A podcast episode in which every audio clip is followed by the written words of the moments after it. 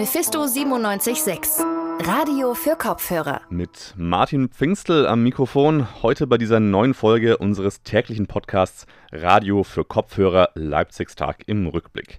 Auch diesmal bei dieser inzwischen 37. Folge unseres Podcasts gibt es wieder einige spannende Themen. Zum einen sprechen wir heute über einen der ärgerlichsten Radwegabschnitte Leipzigs.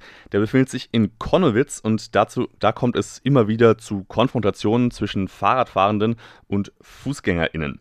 Wir haben da jetzt mal mit der Stadt gesprochen und gefragt, ja, was wird da eigentlich gemacht?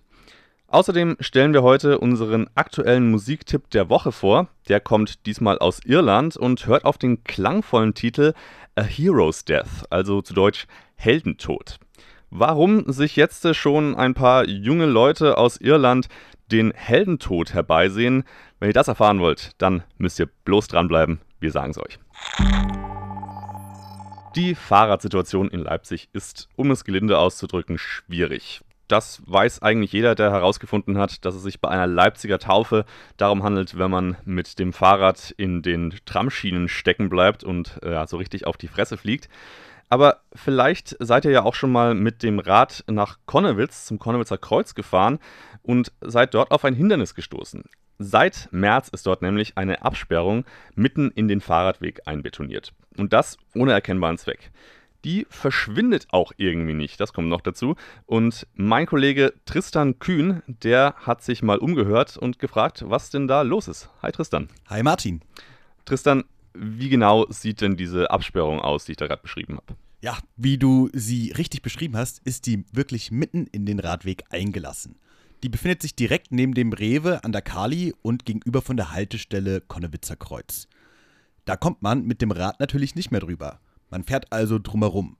Und es gibt auch Markierungen von der Stadt, die führen dann auf die Straße. Doch diese Markierungen hören nach 50 Metern wieder auf. Es ist also nicht ganz klar, ob man nach der Absperrung wieder auf den Fahrradweg soll oder auf der Straße bleiben. Zusätzlich steht quasi mitten auf dem Weg eine Litfaßsäule. Man muss also in jedem Fall auf die Straße abweichen, auch ohne Absperrung. Ja, das klingt dann ja eigentlich nach einer ziemlich äh, gelinde gesagt, dummen Idee von der Stadt, da jetzt so ein Schild mitten auf den Radweg zu packen. Wie kommt denn das? Ja, das habe ich mich auch gefragt und deshalb habe ich bei der Stadt mal nachgehakt. Der Abteilungsleiter der Straßenverkehrsbehörde in Leipzig, Thomas Schulze, hat mir dazu erklärt, dieser Radweg ist vor Jahren gebaut worden, entspricht aber in seinem baulichen Zustand nicht den Anforderungen, um eine Radwegbenutzungspflicht aussprechen zu können. Diese hatten wir schon vor vielen Jahren dort entfernt. Dennoch nutzten die meisten Radler weiterhin diesen Radweg. Das führte insbesondere jetzt auch zu Zeiten der Corona-Pandemie dazu, dass Fußgänger verstärkt gefährdet wurden. Das Problem ist laut Schulze konkret, der Radweg ist halt einfach zu schmal. Fuß- und Radweg sind zusammen gute zweieinhalb Meter breit. Wenn wir das jetzt mal mit Fußwegen in der Innenstadt vergleichen, da sind nur die Fußwege ohne eingelassene Radwege allein schon vier Meter breit. Ein weiteres Problem ist, dass dieser Radweg genau an dieser Stelle nach Straßenverkehrsordnung eigentlich überhaupt nicht zulässig ist. Okay. Weil der Radweg liegt in diesem Fall direkt auf dem Fußweg. Und das ist nicht zulässig, wenn eine Haltestelle, wie die am Konnewitzer Kreuz anliegt, als zweites schutzbedürftige PassantInnen wie SchülerInnen den Weg nutzen, was dort auch der Fall ist, hm. oder durch anliegende Geschäfte viel Laufkundschaft unterwegs ist. Und da er direkt am Rewe ist, kann man davon auch ausgehen. Das Schild steht da jetzt auch schon seit Mitte März. Wurde denn dieser schmale Radweg auch dann wegen den Abstandsregeln gesperrt? Nee, nicht direkt wegen der Corona-Abstandsregeln. Aber die Corona-Pandemie verändert natürlich auch die Verkehrslage und das hat nach Thomas Schulze die Stadt bewogen, das Schild im März bereits aufzustellen. Wir haben sie getroffen, weil zu der Corona-Pandemie ohnehin sehr wenig Kfz-Verkehr auf den Straßen war, aber durchaus Radverkehr in, in, in Größenordnungen und wir haben sozusagen diese günstige verkehrliche Situation genutzt, weil sich die Verkehrsteilnehmer natürlich bei geringerem Verkehrsaufkommen auch besser daran gewöhnen können. Allerdings ist das jetzt erstmal eine provisorische Regelung. Und diese Regelung soll Radfahrende dazu animieren, einfach die Fahrbahn zu nutzen, weil laut Schulze soll das sicherer sein als die Seitenstreifen. Kann ich dann jetzt wegen der Absperrung den restlichen Radweg dahinter auch gar nicht mehr nutzen? Doch, das kannst du schon. Nur vor dem Rewe direkt, also direkt hinter dem Schild, kam es zu einigen Problemen zwischen Radfahrenden und PassantInnen. Deshalb wurde, werden die Leute dazu animiert, vor dem Rewe auf die Straße auszuweichen. Danach darfst du auch wieder ohne Probleme den Radweg nutzen. Zumindest bis eine Litfaßsäule kommt, die den Fahrradweg eh blockiert. Also du müsstest so oder so wieder die Straße nutzen. Ja, das klingt wirklich bestenfalls nach einer provisorischen Lösung. Wann sollen diese Absperrungen dann jetzt wieder verschwinden? Also das genaue Datum ist noch unbekannt. Christopher Zenker ist Vorsitzender der SPD in Leipzig und der findet die Absperrung auch nicht so super. Für ihn ist aber diese provisorische Lösung, dass es auf der Straße den Fahrradweg gibt, schon einmal ein Weg in die richtige Richtung. Die Lösung jetzt erstmal sieht für uns oder kann für uns so aussehen, dass man den Radweg eben nicht nur die paar Meter, die jetzt abmarkiert sind, sondern tatsächlich dieses Teilstück vom Konnewitzer Kreuz aus bis etwa HTWK-Höhe. Ab dort ist er ja dann wieder durchgängig abmarkiert, dass man auch diesen durchgängig abmarkiert. Aber dazu muss es eine bauliche Veränderung geben vor der Sparkasse, weil die Litfaßsäule einfach im Weg steht. Juliane Nagel von der Linksfraktion hat im Juni einen Antrag im Stadtrat gestellt, dass sich die Stadt endlich mal um dieses Problem kümmern soll. Und dieser wurde halt auch tatsächlich und dieser wurde tatsächlich angenommen. Die Mühlen der, Vermal äh, die Mühlen der Verwaltung mahlen, aber langsam.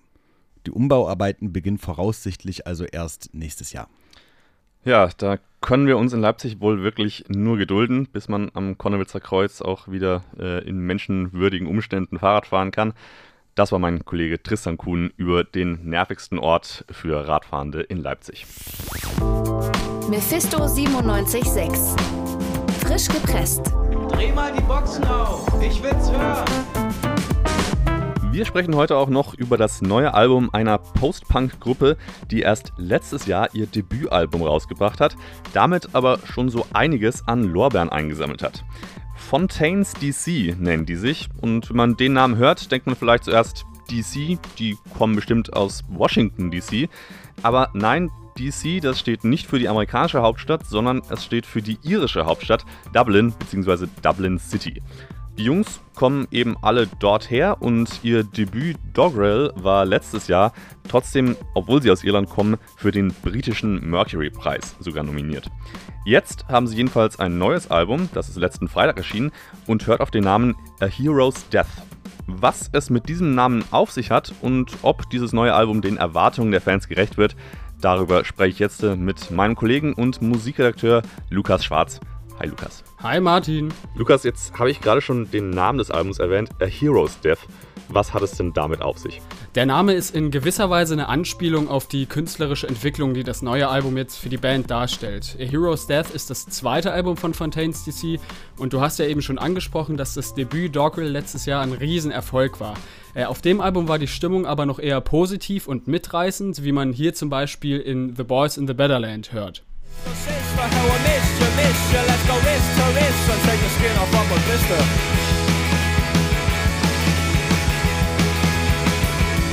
If you're a Rockstar, Pornstar, Superstar, doesn't matter what you are, get yourself a good car, get out of. Und nach dem Album waren die Erwartungen seitens der Fans jetzt natürlich groß, dass auch auf der zweiten Platte jede Menge Post-Punk-Banger drauf sind. Aber mit dem Riesenerfolg folgte auch eine schier endlose Tour damals. Die hat, das, die hat die Band ziemlich mitgenommen, körperlich wie geistig.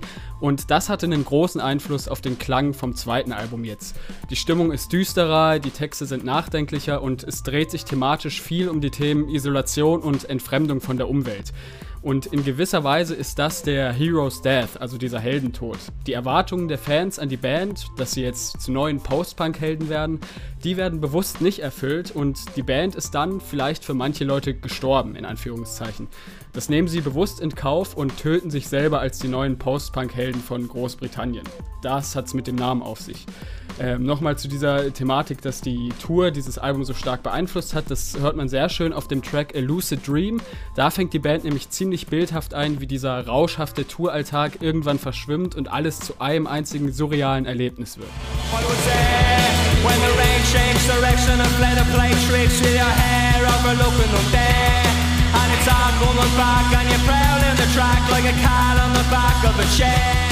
Ja, um hier nochmal kurz auf den Text zu kommen, er singt da nach meiner Interpretation von einer Konzertszene, wo der Schweiß durch die Gegend fliegt und umschreibt es dann ganz metaphorisch so, dass der Regen nach oben fällt, also dass er auf dem Konzert in gewisser Weise auch Naturgewalten einfach ausgesetzt ist. Okay, also wenn ich das jetzt richtig verstehe, dieser Titel A Hero's Death heißt quasi, diese noch recht junge Band macht mit ihrem zweiten Album quasi mit Ansage ähm, so einen größeren Schlenker, sowohl inhaltlich als auch vom Tonfall her und macht jetzt äh, eben nicht mehr diese, ja, diese Banger, wie du es beschrieben hast. Ähm, aber ich muss aber sagen, was wir jetzt bisher gehört haben an, an ähm, Musikausschnitten, das klang ja musikalisch schon noch immer nach ziemlichem äh, soliden Post-Punk eigentlich.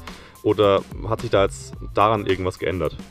Nee, auf jeden Fall, da hast du recht. Der Sound, der stützt sich immer noch auf dieses simple, minimalistische Zusammenspiel von Drums, Bass und Gitarren, was man so aus dem Post-Punk kennt.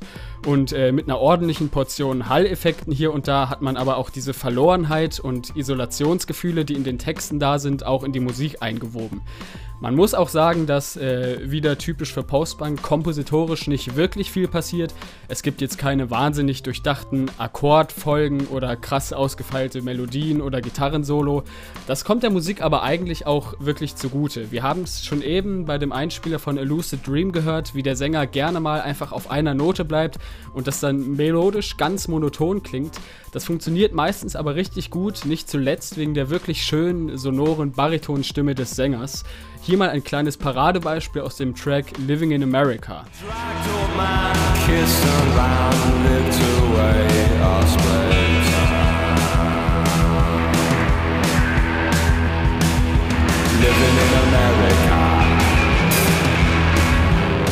Und eigentlich machen es alle Instrumente wie der Sänger und spielen größtenteils simple, gleichfolgende, gleichförmige Akkordfolgen oder Melodien.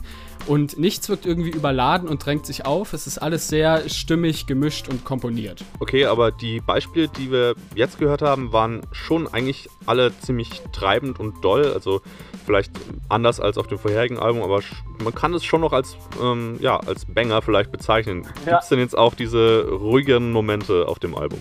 Ja, die gibt es auf jeden Fall auch. Tracks wie zum Beispiel Oh Such a Spring, You Said oder No nehmen zwischendurch das Tempo raus und das tut dem Album als Ganzen auch wirklich gut, dass da mal ein bisschen Ruhe reinkommt. Gerade weil sie zu den monotonen, drückenden Songs, wo wir eben auch die Beispiele gehört haben, einen kleinen Kontrast setzen, indem sie langsamer, leiser und melodischer sind. Ein Beispiel dafür habe ich eben schon genannt, der Titel Oh Such a Spring. Now they're all gone, let's life moving on. Some stay behind to get drunk on the sun. They wish they could go back to spring again. Wie ich gesagt habe, im Gesamtkontext des Albums funktioniert das und ist auch wichtig. Als einzelne Tracks genommen sind die ruhigeren Nummern meiner Meinung nach aber alle durch hinweg die Schwachpunkte des Albums. Der Schlusstrack No zum Beispiel hat bei mir so ein unterschwelliges Oasis-Kitsch-Gefühl ausgelöst. Now you're rolling in the dirt, playing up to what you're worth. And we know what freedom brings. Ja, das hatte was von einer bisschen kitschigen Ballade vielleicht, aber was das Album insgesamt angeht, A Hero's Death, bleibt bei dir der Eindruck positiv?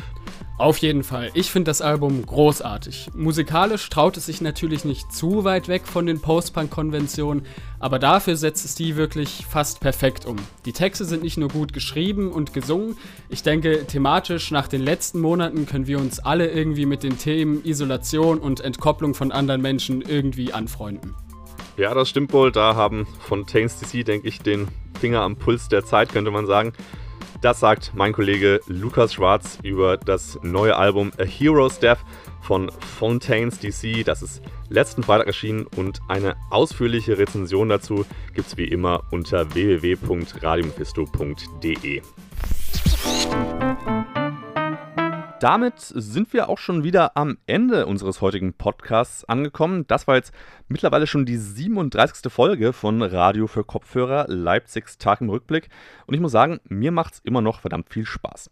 Wenn es euch auch Spaß gemacht hat, dann schaltet doch einfach morgen wieder ein in einem Player eurer Wahl, sei es auf Spotify oder auch auf Mixcloud.